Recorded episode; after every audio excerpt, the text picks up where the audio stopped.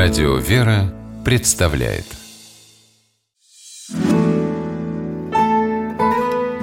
Радио «Вера» представляет.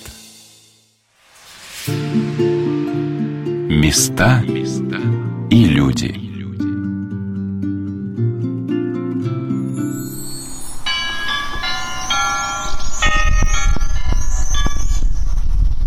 Когда человек задумывается о вечности – когда для него становится важной его духовная жизнь. Когда он начинает осознавать, что все события встречи на его пути зависят от его мыслей, действий, отношений с другими людьми, от его молитвы к Богу. Здравствуйте, дорогие друзья! У микрофона Анна Шалыгина. Сегодня мы с вами отправляемся в Калужскую, Свято-Тихонову, пустынь, мужской монастырь Успения Пресвятой Богородицы –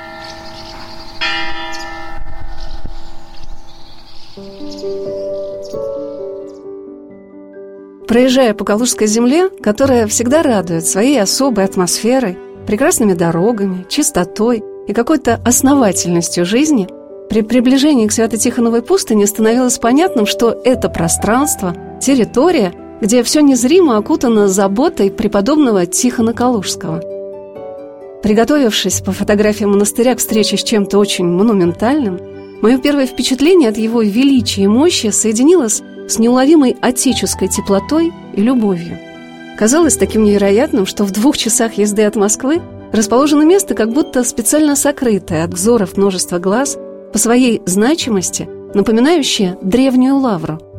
Разговаривая потом с разными людьми, для которых Свято-Тихонова пустынь стала родной, мне запомнили слова архитектора монастыря Полины Гридасовой, которая приехала в обитель 19 лет назад – вы знаете, он сразу стал родным, потому что я, в общем-то, человек очень домашний, и никуда из дома особенно не стремилась никогда, и мне было всегда хорошо дома и с родителями. Но когда я попала в монастырь, стоя в раскопках этого храма, прямо по центру, мы тогда как раз искали центр, знаете, геометрический центр надо было найти, провести диагонали между колоннами оставшегося 4К разрушенного. Когда стояла в этом месте, я вдруг понимала, что я нахожусь в центре Вселенной. Это очень сложно объяснить, но я вдруг оказалась в центре мира. Я поняла, что здесь пребывает такая полнота, которую я нигде никогда чувствовала и не знала. А когда, уже сказала, первые 10 дней, вот в чем была, я осталась в монастыре, начиная с Успения Божьей Матери, 99 год. И потом, когда я уже здесь продолжала жить дальше, причем где угодно, мне было неважно, где жить, что делать, главное быть здесь. То есть это, видимо, чувство благодати Божией и дух любви. И знаете, как, как ребенок привык, да, что что-то нужно, он просит родителей. Мама, папа, ну они что могут, то сделают. Я очень быстро поняла, что преподобный Тихон слышит гораздо быстрее, помогает намного эффективнее и, главное, на пользу всегда. Ты вот это ощущение такого покрова, полного покрова, даже это не покров, это что-то сверху, да, ты как будто укутан вот этой благодатью Божьей в монастыре. Конечно, человек от такого никуда не может уйти. Вот все годы, которые здесь пребываю, конечно, люди меняются, ситуация меняется, и внешне что-то меняется, знаете, как вот этот вот дух любви и дух, истинный монастырский дух, он обретает форму, храмы становятся красивыми, но вот каждый раз, заходя в монастырь, ощущение того же покрова, той же благодати, оно абсолютно одинаковое. Когда это были руины, когда это все строилось, когда сейчас это стоит такое красивое, и вообще люди очень часто, о, богатый монастырь, говорят. Вот я когда это слышу, каждый раз удивляюсь, думаю, какой же он богатый. Живем как нищие, все время на какие-то пожертвования. А то, что вот нам что-то жертвуют, потом надо из этого придумать и сделать красиво, это просто милость Божия называется. Это как бы это не то, что богатый монастырь, потому что монастырь, он никто его не обеспечивает. Он не ставропигиальный, он не государственный. Он живет тут милостью Божией, молитвами своего основателя. Думаю, для каждого, кто работает здесь и пребывает здесь, вот, вся жизнь состоит из таких моментов, когда ты просто чувствуешь, что происходит чудо. Ты чудо жизни монастыря, чудо жизни в монастыре. Когда я поначалу спустилась в храм и приложилась к мощам преподобного Тихона Калужского, первый человек, который встретился мне в монастыре, был отец-наместник, архимандрит Тихон. Мы стояли на просторной, залитой солнцем монастырской площади, как ее называют, в окружении величественных храмов, как будто в каком-то удивительном городе, где все несказанно красиво и радостно. И в то время как батюшка радушно и тепло расспрашивал меня о планах, один за другим появлялись на вид скромные, смущенные, но какие-то счастливые монахи. Все они категорично отказывались давать интервью, но, беседуя позже все-таки с некоторыми из них, я спросила, как так получается, что, по словам монастырь Свято-Тихоновский строгий, они все ходят такие радостные, внутренне свободные. Вот что сказал на это диакон Ионикий. Ну, послушание такое, да, послушание э, живешь, наверное, оно такое дает свободу, освобождает когда тоже исповедуешься, монастырь, духовно живешь в монастыре, когда исповедуешь, ну, насколько чисто ну, помыслы, мысли исповедуешь духовнику, ты тоже, мне кажется, обретаешь свободу в этом. Ну, когда свобода, она такая, про радость не могу сказать. Конечно, когда едешь в монастырь, связанный с подвигом святого, его основателя, хочется как можно больше узнать об этом человеке, как он жил, как молился, какими трудами он стяжал такую милость Божию, что она привлекает на эту землю силу и благодать.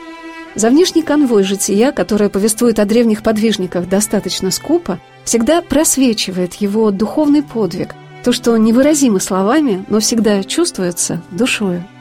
Так каждое место воспринимается нами по-разному. И кому как не насельникам монастыря, которые начинают свое утро с молитв у мощей преподобного Тихона Калужского, чудотворца, ощущать этот особый его дух и покров. Об этом сказал наместник Свято-Тихоновой пустыни архимандрит Тихон Завьялов. Каждый святой, он отличается и по-своему от других святых церкви. Почему? Потому что каждый святой, отец или другой угодник Божий, или женского пола, он имел какие-то искушения в своем подвиге, становление вере. И преодолевает искушения, как сказано, искушаемый, может искушаемому помочь. Поэтому как бы особо харизма у святого есть, когда он сам победил какую-то страсть, решил какую-то проблему серьезную, поэтому он легко помогает другим людям. Тихо преподобный он, у него такая харизма, что он жил один в лесу десятки лет. Представь, как это непросто. Это нам сейчас представить трудно, как можно жить зимой, когда мороз минус 30, без отопления. Как можно жить осенью, когда сырость и кругом дождь, когда погода примерно минус 5-0, жить в лесу одному. А что кушать? А где горячая вода? А где помыться? А где горячий чай там или что-то? Вообще, как, как это должно утепляться мне? Поэтому это выживание в лесу, в одиночестве, надо добавить, это подвиг. И, конечно, этот подвиг был достигнут не человеческими усилиями, а прежде всего благодати Духа Святаго. Он уже, помните, как преподобный Серафим с Мативилом беседовал, и они находились в лесу, падал снег, и они чувствовали холоды. И спрашивает Серафим Саровский Мативила, что ты чувствуешь? Чувствуете, как в бане, говорит, тепло. А на кругом снег. Посмотри, на тебе снег. Он даже не тает. А ты чувствуешь, как в бане. Это Дух Святой тебя согревает. Так сказал преподобный Серафим Саровский. Так и стих преподобный. Он достиг такого уровня молитвы, э, такого созерцания, можно сказать, он как исихаст. Мол, был русский исихаст. И вот благодать Духа Святаго его согревала. После посещения Свято-Тихоновой пустыни я стала особенно пристально рассматривать старые деревья – чтобы представить, как можно было жить годами в дупле дерева. Однажды я даже встретила такой дуб, разрушенный временем, но в котором сохранилось очертание дупла, где мог бы уместиться в рост взрослый человек. Но как в нем было бы возможно хотя бы дремать, было совершенно непонятно. И так день за днем, десятки лет. Рассказывая о жизни преподобного Тихона, отец-наместник каждый раз возвращался именно к этой мысли о непрестанной молитве святого – по которой и совершались такие чудеса и во времена его жизни, и уже 525 лет после его кончины. Живя в обители примерно 26 лет, как-то каждым годом все больше проникаясь духом Тихона Преподобного. И уже, может, не по книгам, а как бы уже лично такого ощущения рассказать о его жизни. Тихон Преподобный, он родился в 15 веке, примерно в конце 14-15 века, вот так. И это время, когда уже татары, монголы, они оккупировали, захватили Киевскую Русь. И не просто было исповедовать православие там, где царствовали иноземцы. И многие из Киева уходили уже в центральную часть России. Тогда, вы знаете, уже были неразоренные города, как Владимир, Суздаль, Москва, и шли сюда, чтобы здесь как бы духовно жить, и не только духовно жить, но просто жить по-человечески. И вот есть предание, что Тихон Преподобный родом из Киева. И он тоже пришел, как многие, в Центральную Россию, и пришел в Москву, и пожелал жития монашеского. И так получилось, что взяли его послушником столичный митрополичий монастырь, Чудов монастырь, Как попасть было непросто, потому что это был митрополит монастырь, как сейчас, допустим, есть главный монастырь России. Тогда Лавра, главный монастырь, тогда был Чудов монастырь главный. Вот. И этот монастырь был необычный, потому что этот монастырь был основан митрополитом Алексеем Московским в честь спасения его, от слова чудо, Чудов монастырь, чудо. И митрополит Алексей, чтобы открыть монастырь, нужно было набрать братью.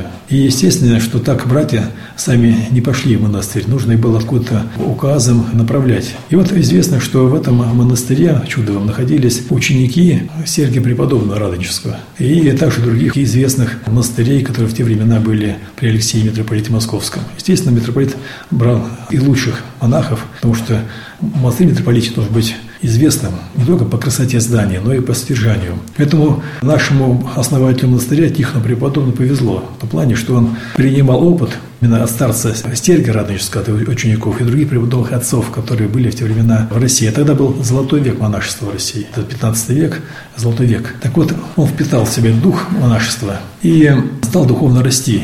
Принял постриг чудо монастыря. И, видимо, этот дух молитвы, дух подвижничества настолько его, как бы, в нем загорелся, что он стал тяготиться пребыванием в этом столичном монастыре. Многое сокрыто от нас веками – но известно, что примерно в середине 15 века монах Чудова монастыря Тихон ушел на самые дальние окраины русского государства, которые в то время простирались по реке Угре, и поселился там, в лесу.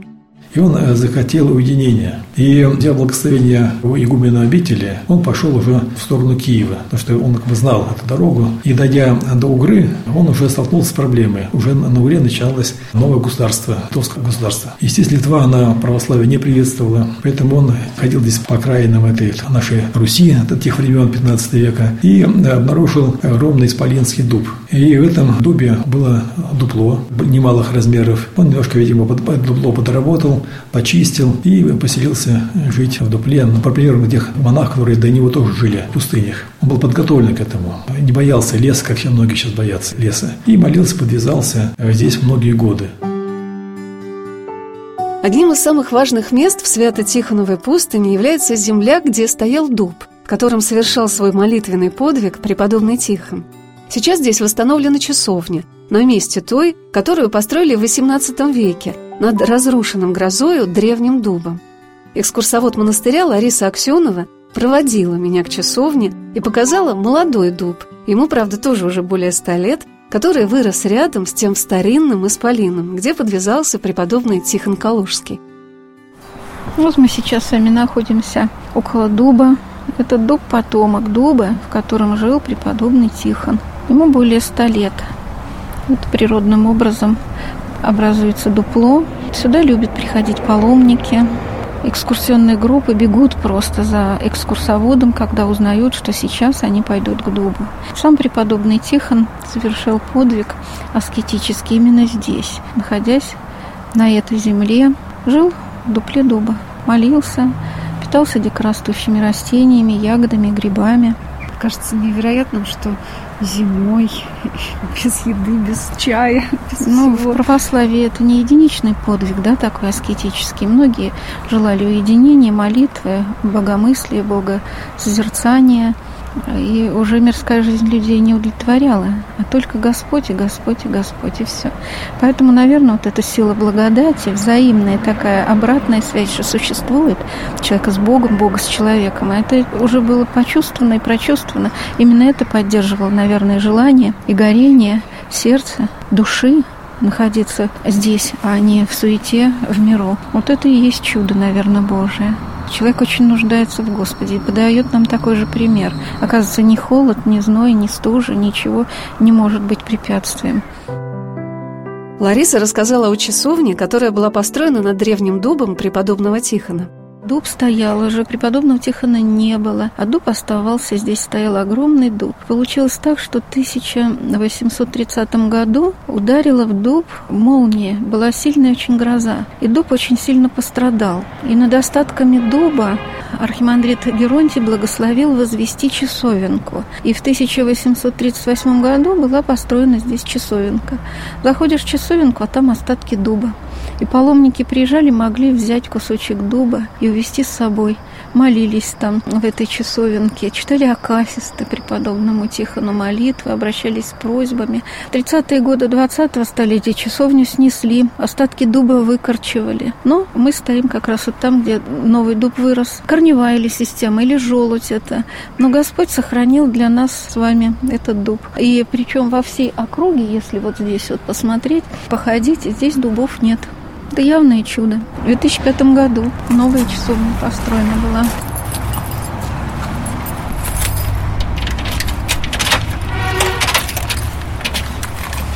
Вот сюда приходят паломники, читают акафист. Хорошо, если они приезжают с батюшкой. Батюшка тут же сразу же берет акафист, молится, ставит свечи и просит преподобного помощи. Очень сильный молитвенник. Но это, наверное, вы и видите по масштабам и по размерам храмов, какие они величественные. Да? Это говорит о том, что, конечно, была очень большая польза во молитвам преподобного Тихона и на святом источнике, и у его мощей. И люди, конечно, благодарили. Ведь на что созидаются храмы? На благотворительность. И каждый человек всегда на Руси считал великой честью для себя поучаствовать в созидании храма. Мы стояли у окна часовни, где так хорошо были видны храмы и колокольня монастыря, рядом с иконой преподобного Тихона, о которой продолжила свой рассказ Лариса. Традиционно изображен преподобный Тихон в дупле дуба. Он стоит в центре. В центре, да, в центре в дупле. Там мы видим лампадка, аналой, на котором лежит крест, Евангелие и молитвенной такой позе обращение к Господу.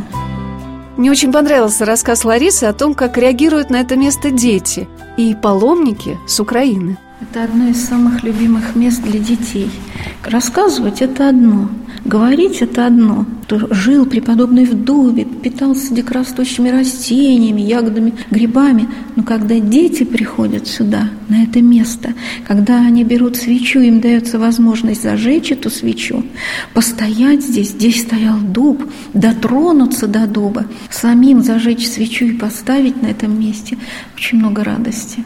Дети очень меняются здесь. И когда их учителя спрашивают, а как это вы провели экскурсию, не сделали им ни одного замечания? Они удивляются, что их детям не сделали ни одного замечания. Вот что происходит в стенах святой обители – а украинцы удивительным образом реагируют всегда у нас на святого, и когда они узнают о том, что кто-то же знал, а кто-то и не знал, что преподобный ушел из Киева в Москву. И вот одна группа, тогда экскурсовод Татьяна привела, у нас еще деревянный такой был заборчик, калиточка такая. Она ведет их за собой, и вдруг поворачивается, смотрит, все разуваются. Она, что вы делаете? Они говорят, мы не можем пройти по этой земле, где ходил преподобный Тихон в обуви. Мы пойдем так. Они все дружно разулись и пошли по этой земле, стали обнимать дуб, стали молиться на этом месте.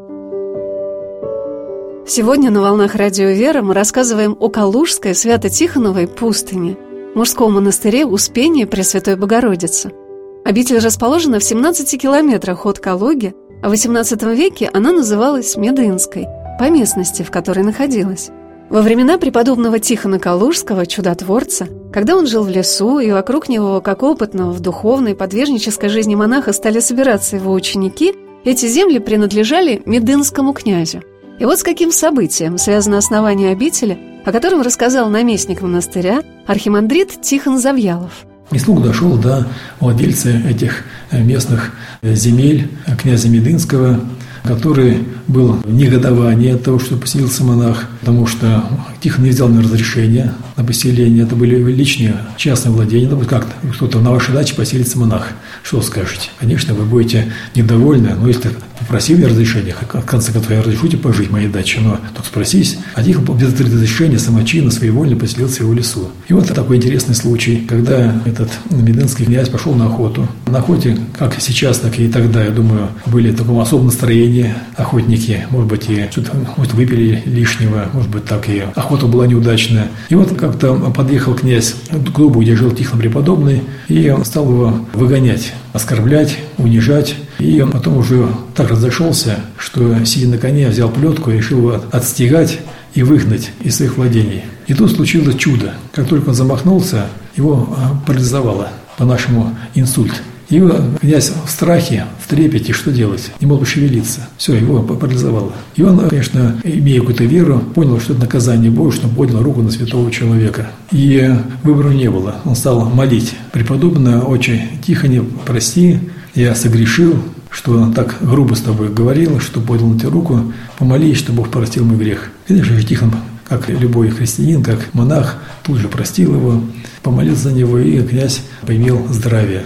И князь понял, что таких святых отцов надо не выгонять из княжества, а наоборот держать, потому что эти монахи будут, наоборот, молиться за него, будут поддерживать его, и благодаря молитвам этих монахов его княжество будет укрепляться. Поэтому он стал уговаривать Тихона не уходить, а наоборот, он поможет ему всячески, чтобы он основал монастырь, как уже были у него рядом и ученики. И э, так получилось, что именно, так можно сказать по-нашему, э, светские власти построили монастырь Тихона Почему? Потому что князь дал материалы, дал рабочих. И совместно с братьями очистили это место, где жил Тихон от леса. Построили первые хижины деревянные. И так был основан монастырь Тихона Пустынь. Уже не только князь не гневался на него, но вот всячески помогал продуктами, деньгами, чтобы монастырь был основан. Отец Тихон сказал, что 15 век был расцветом русского монашества. Ученики преподобного Сергия Радонежского передавали свой опыт своим ученикам. И так множилось духовное воинство на нашей земле. Известно, что Тихо преподобный жил до глубокой старости, Собралось множество учеников вокруг него. Жизнь в монастыре была спокойной, мирной, благочестивой. Уже приезжали какие-то паломники в те времена еще к Тихону преподобному. Еще при жизни он уже исцелял людей от разных болезней. И дар прозорливости у него был, и дар слова, рассуждения. Поэтому как-то монастырь он уже был заложен и основан еще при жизни Тихона преподобного. Ну и когда он скончался, он скончался в 1492 году, то уже братья стали жить по заложенному уставу Тихона преподобного, стали жить как учил учитель Ава Тихон преподобный. Все глубже погружаясь в историю Свято-Тихоновой пустыни и историю России, связанную еще при жизни преподобного Тихона с последней страницей противостояния татаро-монголам на реке Угре в правлении великого князя Иоанна III, не показалось возможным такое предположение, что монах чудового монастыря Тихон, болезнующий о том, что Русь до сих пор находится под гнетом иноземцев, решил пойти на самую южную ее точку – чтобы совершать свой духовный подвиг там, откуда может вновь вторгнуться на родную землю беда. И его молитва была услышана Богом. Духовная связь преподобного Сергия Радонежского и преподобного Тихона, несомненно. Она повторяет даже вехи их подвижнической жизни. О том вкладе, который внес преподобный Тихон и монахи Свято-Тихоновой пустыни в стояние русских войск на реке Угре, рассказ еще впереди – а мне хотелось бы познакомить вас с местом, где покоятся мощи преподобного Тихона, о котором рассказала архитектор монастыря Полина Гридасова. Мы находимся в сердце монастыря, в самом центре, в храме Преображения Господня. Он имеет два яруса. Нижний посвящен преподобному Тихону Калужскому, а верхний – Преображению Господня. Почему это сердце монастыря? Потому что здесь сокрыты с начала XVII века святые мощи основателя обители, преподобного Тихона Калужского. Изначально, когда мощи были России спрятаны в смутное время, после нашествия поляков, потом уже пребывания Лжедмитрия э, на Калужской земле, тот храм, под которым они были спрятаны, был деревянным, и он назывался храм во имя трех вселенских святителей – Василия Великого, Григория Богослова и Анна Златоустова. То есть на этом месте в древности стоял трехсвятительский храм. После восстановления обители Трехсвятительский храм был перенесен за пределы монастыря, и с 17 века на этом месте уже строился каменный собор в честь преображения Господня. И в нем была установлена рака, красивая первая рака медная над мощами Тихона Калужского, поскольку мощи не стали поднимать. То есть прославленный в 1551 году преподобный Тихон Калужский, чьи мощи открыто почивали в старом Трехсвятительском храме, стал вот таким образом пребывать в своих мощах под спудом, начиная с начала 17 века. Далее этот Преображенский собор трижды перестраивался. Сначала была пристроена трапезная часть, потом в XIX веке основная часть была перестроена. Преображенский собор уже был в русско-византийском стиле выстроен. А когда, собственно, здесь стал возрождаться монастырь после полного разрушения, на этом месте не было ничего, было ровное место, поскольку в 30-х годах, может, в конце 20-х, точно неизвестно, Преображенский собор, как главная святыня монастыря, был разрушен советской властью. И это место оставалось только в памяти людей. И даже когда здесь было ровное место и лежал огромный камень, была память о том, что под камнем мощи, как говорили. Хотя, когда открыты были раскопки, выяснили, что мощь не совсем под камнем. Камень лежал как бы в стене храма, но напротив того места, где когда-то стояла рака. Память людская сохраняла вот это вот место. И несмотря на то, что здесь был разбит парк с скульптурами вождей, там Ленин стоял, какая-то девушка с веслом, дискобол, люди потихонечку приходили и тихонечко молились, те, кто знали об этом месте. Потом, когда началось возрождение Оптиной пустыни, первые монахи из Оптиной пустыни сюда приезжали и совершали молебны. На этом месте, на этом камне практически всегда зимой была проталина. То есть такое было ощущение, что вот это место теплое. И когда в 1998 году открылись раскопки, выяснили, что это камень лежит в стене, стали изучать раскопки. В 1999 году были сделан первый обмер существующего раскопа. Поняли, что нашли тот самый когда-то бывший византийский храм, который, оказывается, имел подвальный этаж. И вот по новому проекту этот подвальный этаж был превращен в храм, в котором мы сейчас находимся. То есть изначально храма Тихона Калужского как такового в монастыре до XIX века не было. Был предел преподобного Тихона в Преображенском соборе в Трапезной. А вот то, где мы находимся, и такое благословение было архиереи сделать нижний храм, посвященный именно преподобному Тихону, именно его мощами. И вот мы стоим перед ракой, уже резной позолоченный деревянный, уже четвертый по счету, рака над мощами Тихона Калужского. Издревле в христианстве было принято почитание мощей мучеников, подвижников, прославленных церковью святых угодников Божьих. Обращаясь к ним, люди получали помощь и укрепление, исцеление от болезней. Полина рассказала, как в XIX веке оптинские старцы очень часто отправляли паломников в Тихонову пустынь, искупаться в источнике, помолиться у его мощей. Такова была всегда вера в силу молитвы преподобного Тихона – Сотнями были записаны случаи исцелений до революции. Но эти чудеса продолжаются и сейчас. Я сама стала свидетельницей такого чудесного рассказа, когда на литургии Полина подвела меня к супружеской паре, уже не молодых, но очень энергичных и радостных паломников, которые рассказали, что первый раз приехали в этот монастырь в 1999 году. У женщины был рассеянный склероз – и супруг практически принес ее в храм на службу. Жена, повисшая у него на плече после того, как приложилась к раке с мощами и отстояла литургию, уже сама вышла из храма, а, искупавшись в источнике преподобного Тихона, получила исцеление. И вот уже 19 лет болезнь к ней не возвращается. Эти люди приехали благодарить преподобного Тихона Калужского, чудотворца, за это чудо. А Полина рассказала о том, как сам преподобный указал, верно ли поставлена рака над его мощами – когда был открыт раскоп, по центру храма в правой его части было некоторое возвышение. Потом, уже исходя из соображений планировки, чуть-чуть рак отодвинут чуть правее. Потом, как выяснили по фотографиям, она там и стояла. Но, конечно, были некоторые сомнения. А вдруг мы правее или левее, или ближе, или дальше? И вот в 2006 году было первое празднование Тихона Калужского, 29 июня, когда здесь была установлена временная рака. То есть просто сбит ящик такой деревянный, обшит фанерой. А у нас, конечно, те, кто вот занимался строительством, установлением, были сомнения там, не там. Господь таким образом показал интересным. Храм был закрыт, то есть он еще не функционировал, ни иконостас, ничего, просто стены, пол и вот такой ящик, обозначение места раки. Так вот, в этот храм в праздник Тихона Калужского приехала женщина с болящим младенцем. Мальчик был бесноватый. И он до этого побывал на Святом Источнике Тихона Калужского, его четверо мужчин с трудом искупали, потому что он какой-то с огромной силой вырывался. Вот, и потом, зная о том, что здесь знаменитый преподобный Тихон Калужский чудотворец, и что вроде как остановили храм над его мощами, она очень попросила открыть храм, попасть сюда. А мальчик приходит входе в храм заарканился так, что было очень сложно туда затащить. Тем не менее, с помощью людей его подвели к этому ящику, и она попросила разрешения положить мальчика на вот эту временную раку. Но те, кто это видел, говорят, что было очень страшно, как он метался, бил ногами, орал, что ему больно, чтобы его отпустили. И мать начала со слезами молиться, преподобный Тихон Калужский, помоги. Вот он помогает, ну, он удивительный помощник от всего, в том числе от беснования. И вдруг младенец затих, успокоился, сел на этот ящик, что-то заговорил ласково, ему дали иконочку Тихона Калужского, но ее поцеловал, совершенно пришел в себя. Вот мы не знаем продолжение этой истории, но счастливая мама увела этого мальчика. А для нас это была такая радость, что вот сомневались, да, туда, не туда, правее, левее, а в общем-то какая разница, да, что Господь благословил это место. И когда на будущее уже потом была изготовлена эта красивый рак, освещение, уже никто не сомневался. И теперь каждый день, половина шестого утра, братья монастыря приходят в этот храм. Любое богослужение начинается отсюда. То есть каждое утро братская молитва начинается с этого храма с молебным Тихоном Калужским.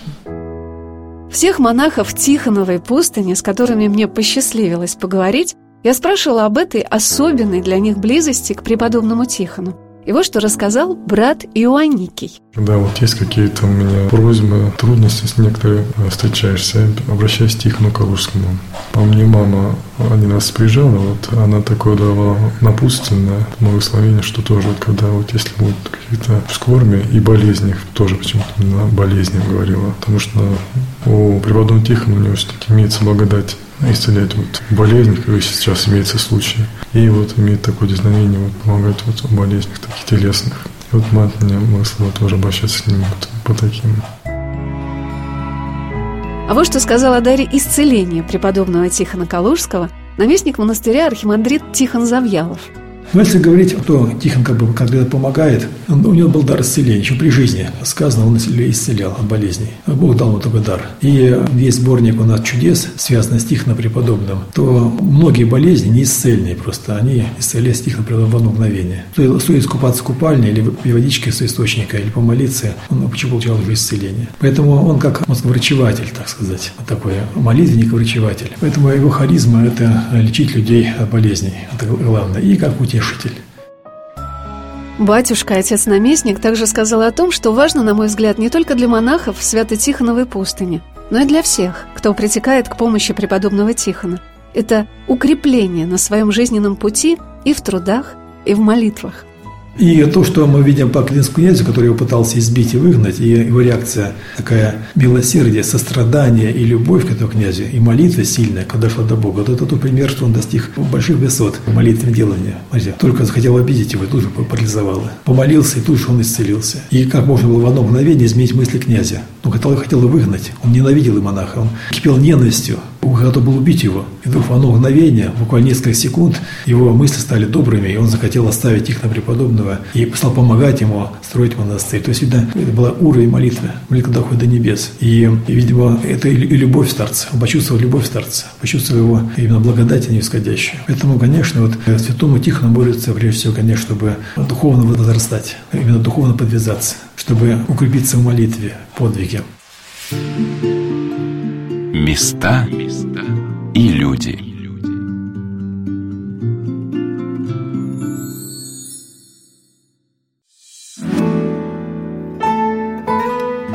Радио «Вера» представляет.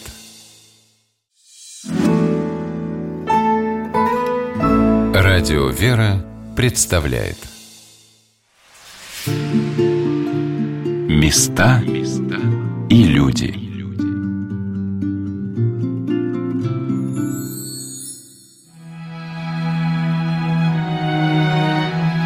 29 июня 2018 года исполнилось 526 лет со дня представления святого преподобного Тихона Калужского чудотворца.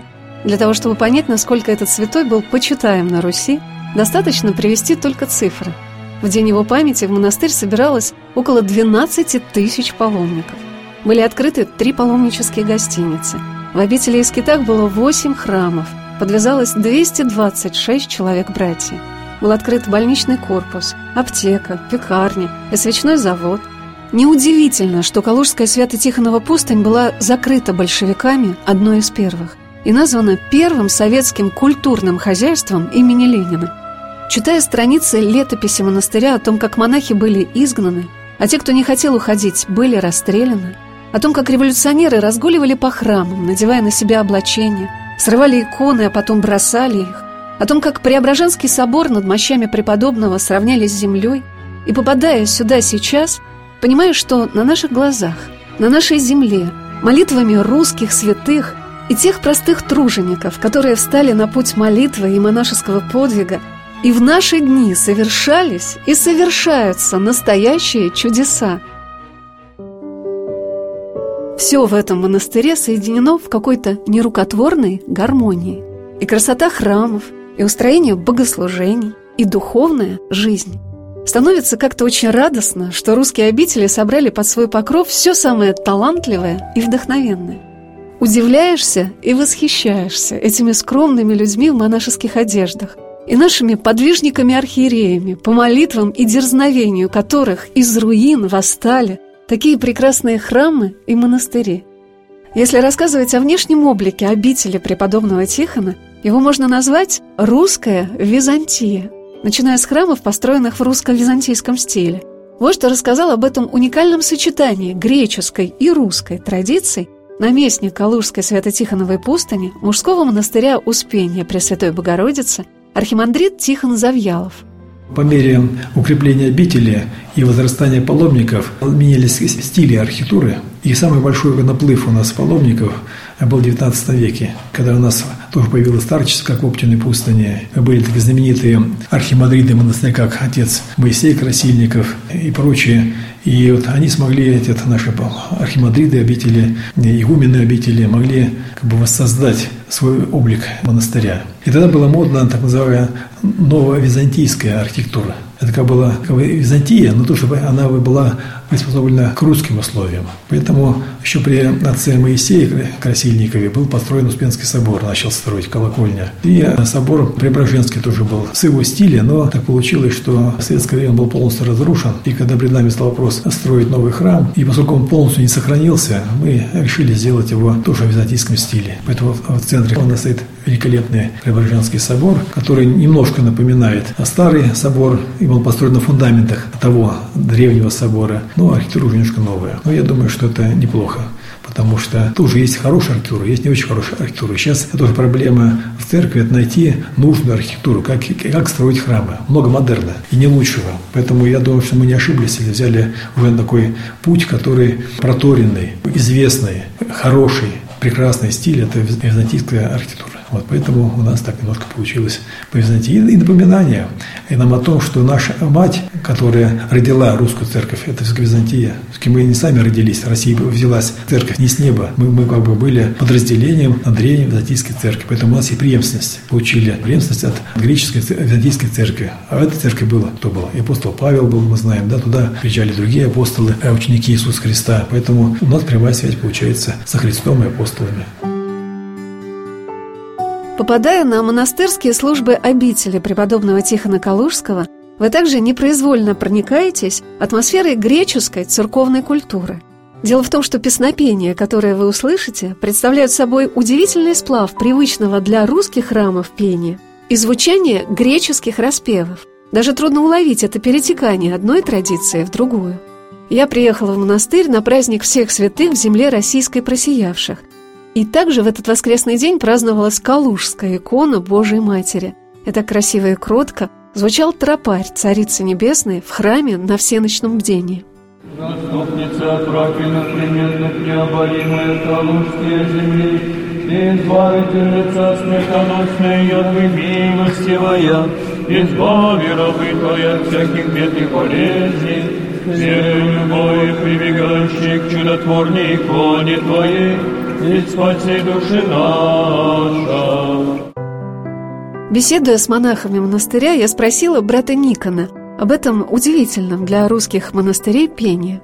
Батюшка, когда основал монастырь, он ездил на Афон, и я так понял, что ему понравилось там афонское пение. Проник с этим пением, то, что оно такое, как бы, пение молитвенное. Ну, конечно, нам далеко до пения того, как поют на Афоне, но мы пытаемся как-то проникнуться этим пением и вот этим духом который у них молитвенный такой дух, подвижнический. Оно отличается, вы знаете, от пения вот здесь, как поют в храмах, от мирского, там, византийское пение. И пытаемся даже петь э, по нотам, которые поют именно там. Вот все эти распевы, у нас ноты, изучаем, у нас такой опытный есть регент Прикладовский, он нам очень помогает и голоса поставить, и изучать вот эти песнопения. Батюшка все смотрит, сам отбирает песнопения, которые как бы подходили нам. Ну и нам самим нравится. Оно отличается тем, что здесь как бы такое своеобразное Часть братьев поют, держит Исон, одну ноту, такой фон создают, фундамент. Остальные поют мелодию. Оно отличается от других распевов, как традиционно, допустим, на Маламе там или еще где-то поют. Или вот в Калуге, допустим, поют, как-то в других храмах.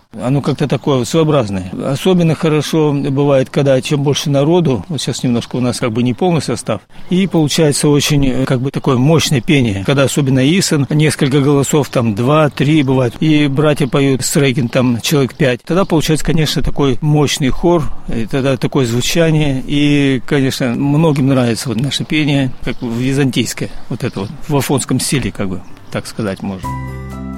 А вот что сказал о том, как складывался особый, характерный, наверное, именно для Калужской Свято-Тихоновской пустыни, духовный облик монастыря его наместник архимандрит Тихон Завьялов – во-первых, когда нужно было ждать обитель, нужно было набираться монашеского опыта. В те времена, это примерно 1991-1992 год, тогда монастырей не было таких, кто бы мог подсказать, как начать монашескую жизнь. Да, была лавра, но там особо-то некого было спросить, как организовать монашескую жизнь. Опытню только открыли. Там тоже еще так все формировалось. Поэтому я стал ездить на фон. И вот Бог мне благословит пообщаться со старцами Афона, с опытными отцами, которые очень много мне дали, рассказали, помогли организовать устав монастыря, наладить монашескую духовную жизнь, научиться молиться. Так что очень благодарен Богу за то, что старцы захотели с нами общаться и до сих пор молятся о нашем монастыре и помнят нас на Афоне. Батюшка рассказал, что устав монастыря складывался постепенно, и он представляет собой такой уникальный сплав русской и греческой традиций. Когда стали открывать монастыри, не было в России образца монашеской жизни. Обычно все как бы так смотрели на лавру. Но лавра, она тоже жила не совсем по-монашески, потому что, пережив многолетний советский период, лавра, она как бы приспособилась к мирской жизни. Она как бы работала на мирян, чтобы людям было удобно. Поэтому некоторые основные части монастыря лавры, они были упрощены. Не совсем по монашескому уставу, потому что, ну, ради это, это непростого советского времени. Хотя устав лавры он простой, он доступный и легкий, легкий, и за основу многие берут именно этот устав. Но хотелось бы побольше немножко, хотел бы что-то посерьезнее и ближе к традициям древнего монашества. Поэтому вот эти традиции мы нашли, они сохранились и живут по этим традициям сейчас на фоне. Конечно, у нас не получился Афонский монастырь. Да это не нужно было делать. Просто мы взяли некоторые такие основы духовной жизни Сафона, приспособили их к нашей русской среде, монашескому опыту нашей на Руси, и в итоге получился такой, такой своеобразный устав немножко Афона, больше, э, конечно, Лаврского устава и какие-то свои личные особенности, которые определяются местоположением и епархиальными особенностями. В каждом монастыре свой дух, своя особенность, какая-то своя специфика. Вот, если говорить про наш монастырь, то, наверное, обратили внимание, что здесь монахи как-то э, не очень хотят давать интервью, не очень так хотят общаться, потому что дух задал Тихон Преподобный, дух отшельничества, дух уединения, безмолвия, дух молитвы. Поэтому я считаю, что как бы, дух нашего монастыря – это молитва и личный такой подвечнический подвиг, личное спасение – и уже, конечно, как в Евангелии сказано, когда некая язычница просила у Христа исцелить бесноватую дочь и говорила, что даже псы едят крохи со стола падающего с обеда, то вот и здесь люди, как бы приезжая в монастырь, получают уже еду со стола монашеского, духовной трапезы, я об этом речь говорю. Братья сами духовно растут, и уже как с этой духовной трапезы вкушают они делятся личным опытом. Для того, чтобы рассказать вам о том, как выглядит монастырь преподобного Тихона Калужского, я попросила помочь мне в этом архитектора монастыря Полину Гридасову. Воскресное утро перед божественной литургией мы стояли с Полиной на монастырской площади, и под звон колоколов она рассказывала мне о византийском стиле, в котором возведены многие храмы обители. Ну вот мы бы с вами были в сердце монастыря, храме преподобного Тихона Калужского и Преображения Господня. А вообще самый древний храм, который основал еще преподобный Тихон Калужский, это, конечно же, Успенский собор. И вот тот прекрасный византийский собор, который мы видим, под синим куполом, являющийся, в общем-то, символом монастыря Успенский собор и колокольня, такой комплекс, он был выстроен в конце 19-го, начале 20 века. На колокольне у нас даже есть цифры, когда она строилась, сам конец 19 века, 1894-97, а даже есть фотография, когда колокольня стоит, а Успенский собор возведен уже под купол. Это был проект архитектора-художника Михаила Грановского, как мы выяснили из архивов. Кстати, он же проектировал на Святой Земле. Такой хороший мастер русско-византийского стиля. И вот этот собор, он, к счастью, остался в живых. После советского времени, конечно, выглядел он ужасно. Был без штукатурки, поросший березами, без купола, промокший настолько, что вот первые, наверное, лет 10 после того, как монастырь начал заниматься восстановлением 93 года, до начала 2000-х годов, невозможно было вывести грибок со стен. Чем вы не обрабатывали, чем вы не пропитали. Потом нам сказали, знаете, пока вы его не высушите полностью, бороться бесполезно. И хотя изначально этот храм проектировался как холодный, так называемый летний храм, были зимние храмы отапливаемые, были летние, холодные, лучше топить такой, да, большой объем невозможно, мы его сделали теплым. Ну, опять же, нам сказали, хотите его полностью обогреть, надо в 4 яруса батареи вешать, И опять же отец Тихон сказал, где мы находимся? Ну, в монастыре. Какие батареи? На стену должны быть иконы. Ничего, померзнем. Тем не менее, служат в нем и зимой, и летом, и весной, и осенью. Ну, зимой, конечно, прохладно, до 10 градусов бывает. Но, тем не менее, храм благолепный, красивый, вылеченный от грибка, высушенный теперь уже стоит. И он служит таким основным э, соборным храмом на все большие праздники, включая Рождество, Пасху, конечно, Тихонов день, когда здесь собирается, наверное, самое большое количество народа. Удивительный праздник. Вот что продолжила рассказывать Полина про внешний облик монастыря. Вообще вот тот монастырь, который мы сейчас видим, да, мы сразу смотрим, о, такая Византия. Четырехъярусная колокольня, Византийский Успенский собор, тоже в византийском стиле Никольский, построенный Преображенский. Кажется, что это все середина XIX века. А на самом деле монастырь очень древний. И вот, как правило, в древних монастырях прослеживается несколько поколений храмов. Где-то есть совсем маленькие, совсем старенькие, да, как в Лавре, например. Следующий след... И в больших лаврах, как правило, мы прослеживаем даже смену стилей архитектурных. Это очень интересно обычно бывает. А у Тихоновой пустыни такая история, что она была сожжена практически полностью в начале 17 века поляками. Это единственный уцелевший храм деревянный трехсветительский, под которым были спрятаны мощи. Его потом разобрали и перестроили. То есть сначала, если бы этот храм дожил до нас бы Преображенском, был бы храм 17 века. Тогда же стали строить надвратный Успенский. Но мы предполагаем, что вот эта глобальная перестройка, которая случилась на рубеже 19-20 веков и сложился тот комплекс, который мы видим, была вызвана количеством паломников. Потому что вместить, вот что такое 10-12 тысяч человек на праздник преподобного Тихона. Это какое огромное количество молящихся. Ну, храм вместит ну, тысячу максимум, да, даже такой большой, как Успенский. Люди молились на улице, да, то есть вообще вот архитектура, она развивается, исходя общества, из потребностей общества. И такие большие монастыри, они вынуждены перестраиваться. И к этому подходили достаточно смело. Почему Успенский надвратно перестроили? Да просто он уже не вмещал всех желающих. Почему такая огромная колокольня 71 метров? Она самая высокая в епархии, таких больше нет. Ну, потому что нужен был красивый, к этому такому достойному храму нужен был достойная колокольня красивая красиво. И появилось лицо монастыря. То есть облик его изменился вот на границе 19-20 веков. И он стал такой более современным. Ну, что такое, да? Это ну, практически, кажется, 100 с небольшим лет назад это все было отстроено. Он выглядит как монастырь 19 века, а реально это величайшая древность. Мне кажется, в наши дни в русских монастырях можно изучать историю архитектуры, историю живописи, и, конечно, прежде всего, историю России. Стоя перед великолепными храмами, и уникальной не только для Калужской епархии колокольни, я вспоминала слова отца Тихона о том, как выглядел монастырь, когда он только сюда приехал. И еще вспоминала фотографии храмов монастыря в советские годы. Ну, здесь, э, как говорят, было запустение. Враг постарался сделать то, чтобы это место полностью уничтожить и святость. Никольском храме находился кинотеатр с клубом, дальше отделение милиции. В основном многие здания занимал сельхозтехникум инвалидов. Примерно было 60 семей монастыря, прачечная, типография. И все это было занято светскими организациями, жильцами. И было очень непросто переселить. И то, что это получилось даже просто переселить их, это было тоже чудо Божие. Когда нам стали отдавать храм Никольский, то мы написали прошение властям о передаче этого храма, то меня назвали врагом культуры, потому что там был клуб, и я, получается, выступал против как бы, культуры и против культуры отдыха местной молодежи. В апреле 1991 года земля вокруг залитого бетоном. В советские времена святого источника преподобного Тихона была передана Калужской епархии, а почти через год архиепископ Калужский Боровский Климент в сослужении духовенства города Калуги осветил основание храма на святом источнике – Сейчас источник Калужского чудотворца собирает тысячи людей. Вновь, как и до революции, высится храм, посвященный иконе Божьей Матери «Живоносный источник».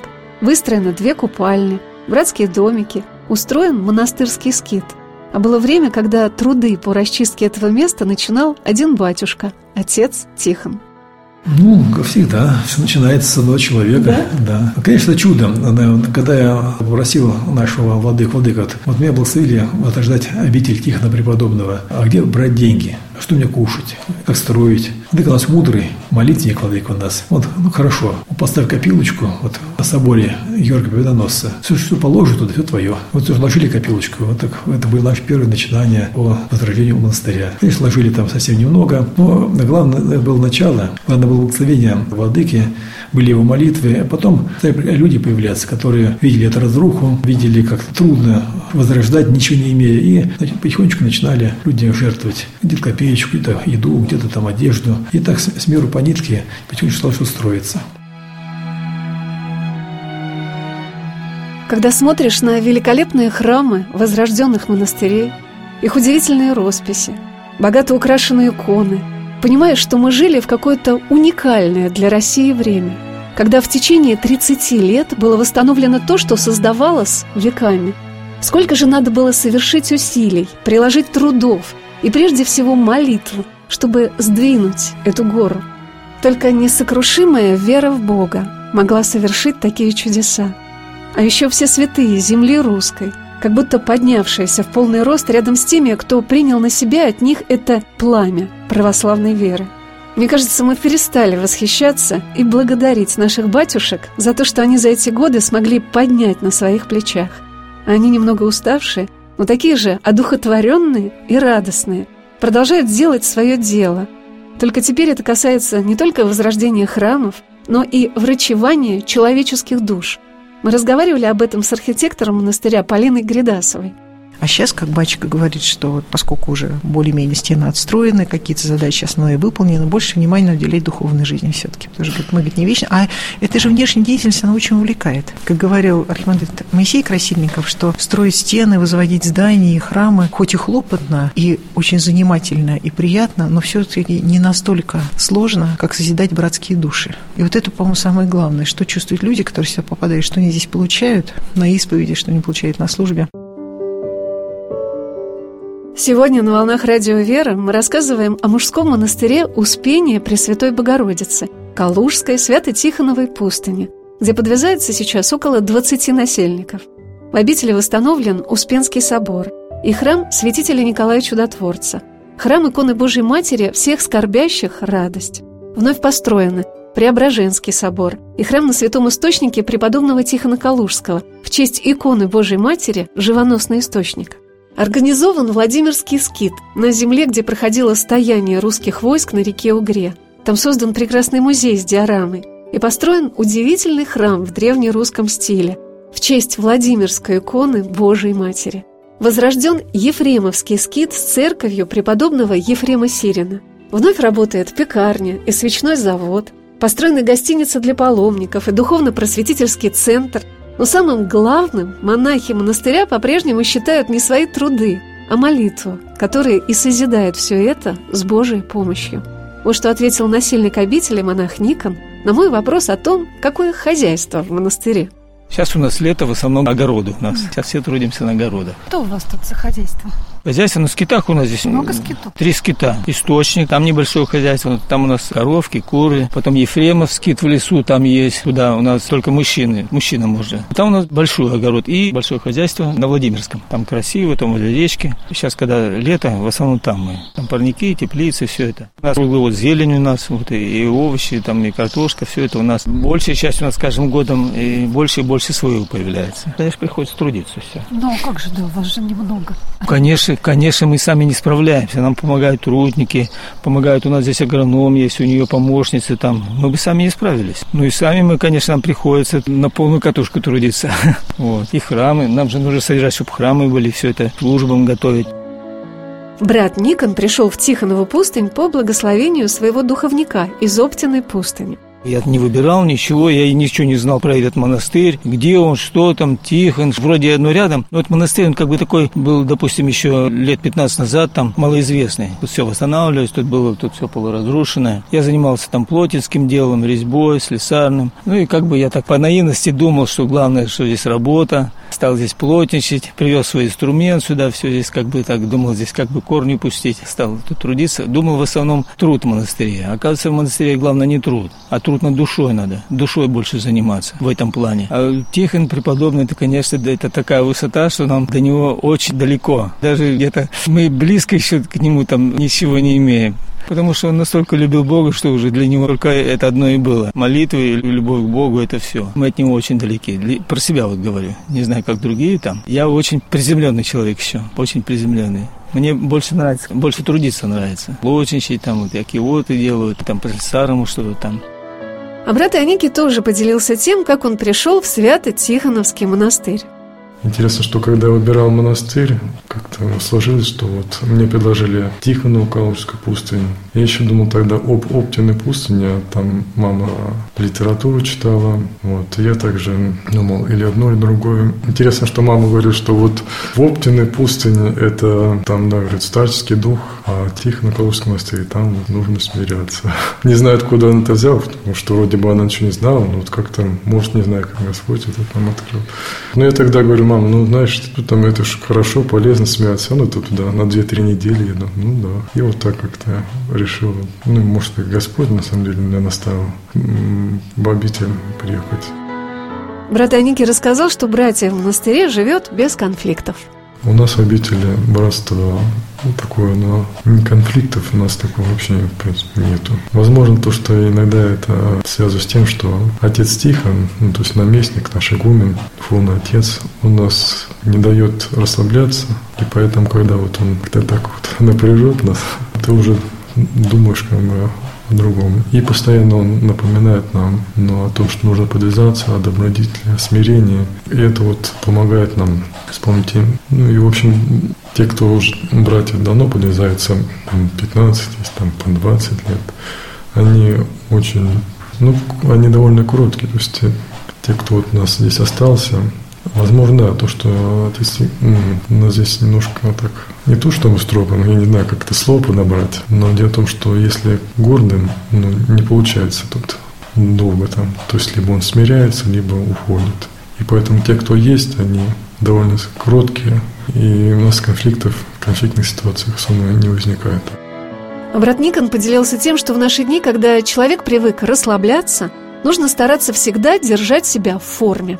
Как бы мы сейчас пытаемся с нуля что-то начать, такую духовную жизнь, строим монастыри, монастыри-то мы строим, а в духовном плане это все исцеление души, лечение страстей, это все очень сложно. И преемников есть, и наставников, и вот поэтому батюшка, он когда основал монастырь, он очень заботился о том, чтобы была налажена не только внешняя наша жизнь, духовная, чтобы братья прежде всего привыкли к послушанию. Здесь основа послушания, смирение, чистая исповедь, откровений помыслов, чтобы монахи жили внимательно, боролись со страстями, не расслаблялись. Сейчас такой дух, вот человек, он привык э, как бы к расслаблению, а в монастыре это непозволительно. Вот если жить расслабленно, здесь очень тяжело. Здесь нужно все время как бы себя поддерживать, вот этот огонек в себе возогревать и молитвой, и послушанием, доверием к духовнику. Все время быть на чеку. Можно себя держать в форме, расслабиться, а потом очень трудно на эту планку опять подняться. И все время нужно, чтобы быть в строю, держать себя в форме молиться, внимательно стараться. И, хотя это очень трудно, но все-таки это очень помогает. И батюшка нам в этом плане очень помогает.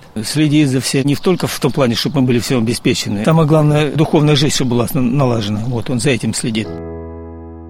Удивительно, что чем больше в монастыре совершается трудов, тем скромнее ведут себя люди, чьими усилиями все это созидается, считая при этом себя и христианами-то еще, как сказал брат Никон, плохонькими.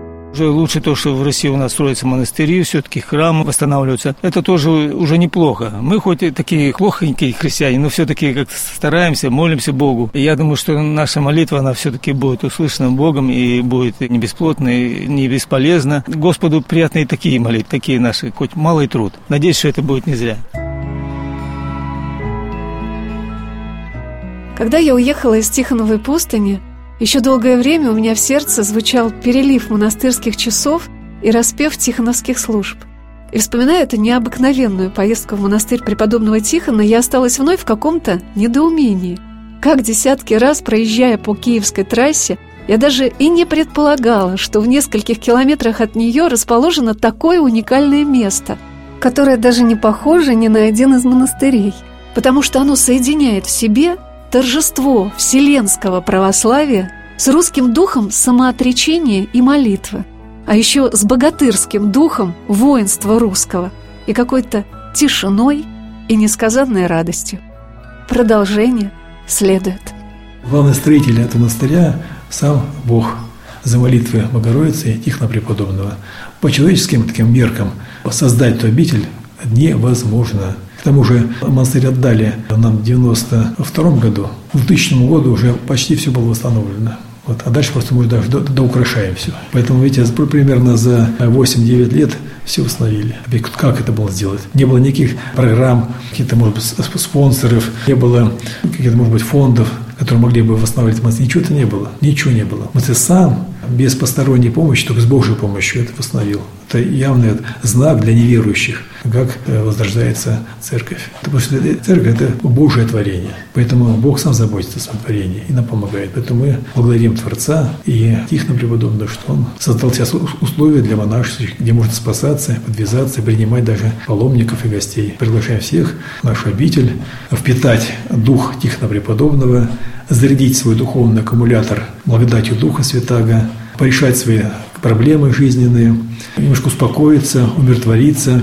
И э, самое главное – обновление души, чтобы дальше уже подлечившись, укрепившись, обновившись, нести свой жизненный крест и этот крест донести до конца. А самое главное – помни, что если мы крест несем без ропота и до конца, то этим мы спасаем не только свой город, место, где мы живем, свою семью, мы спасаем не только Россию, но и спасаем весь мир. Потому что наша благочестивая жизнь – это та соль, которая сдерживает гниение всего мира. Поэтому очень важно получать подкрепление. Нужны силы, чтобы нести свой крест. А эти силы либо должны получать где? В монастырях. Это главный источник, как бы, где находится эта энергия, благодать, и люди ну, получат все, что необходимо для духовной жизни. Слава Богу, Господь дает такие возможности, и такие монастыри, где есть возможность подлечиться духовно.